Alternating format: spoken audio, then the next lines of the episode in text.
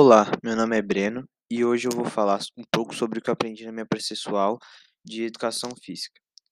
O que é IMC? IMC é a sigla para o Índice de Massa Corporal, que é um cálculo que serve para avaliar se a pessoa está dentro do seu peso ideal em relação à altura. Assim, de acordo com o valor do resultado do IMC, a pessoa pode saber se está dentro do peso ideal, acima ou abaixo do peso desejado. Agora, como calcular o IMC?